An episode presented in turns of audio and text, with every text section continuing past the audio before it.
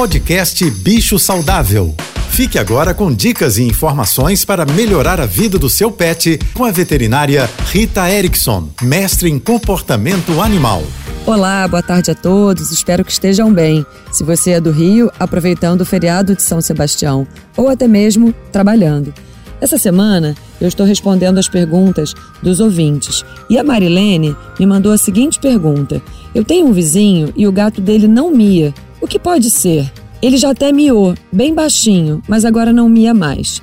Marilene, é difícil opinar sem examinar esse gatinho. Pode ser que ele tenha alguma questão nas cordas vocais, na laringe, e é fundamental que ele seja examinado.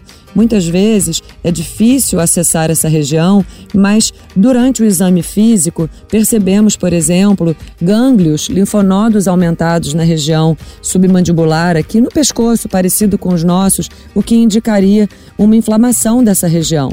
Converse com seu vizinho e fale para ele levar o gatinho dele para atendimento veterinário. E para fechar a semana, lembrando a nossa campanha não brigue com seu pet, não dê broncas nele. Se ele está exibindo um comportamento indesejável, procure entender o que está acontecendo e, se necessário, peça ajuda de um veterinário especialista em comportamento. E se você quiser saber mais sobre esse assunto, me siga no Instagram ritaerickson.veterinária. Um beijo, um ótimo feriado e um ótimo final de semana a todos. Até segunda-feira. Você ouviu o podcast Bicho Saudável.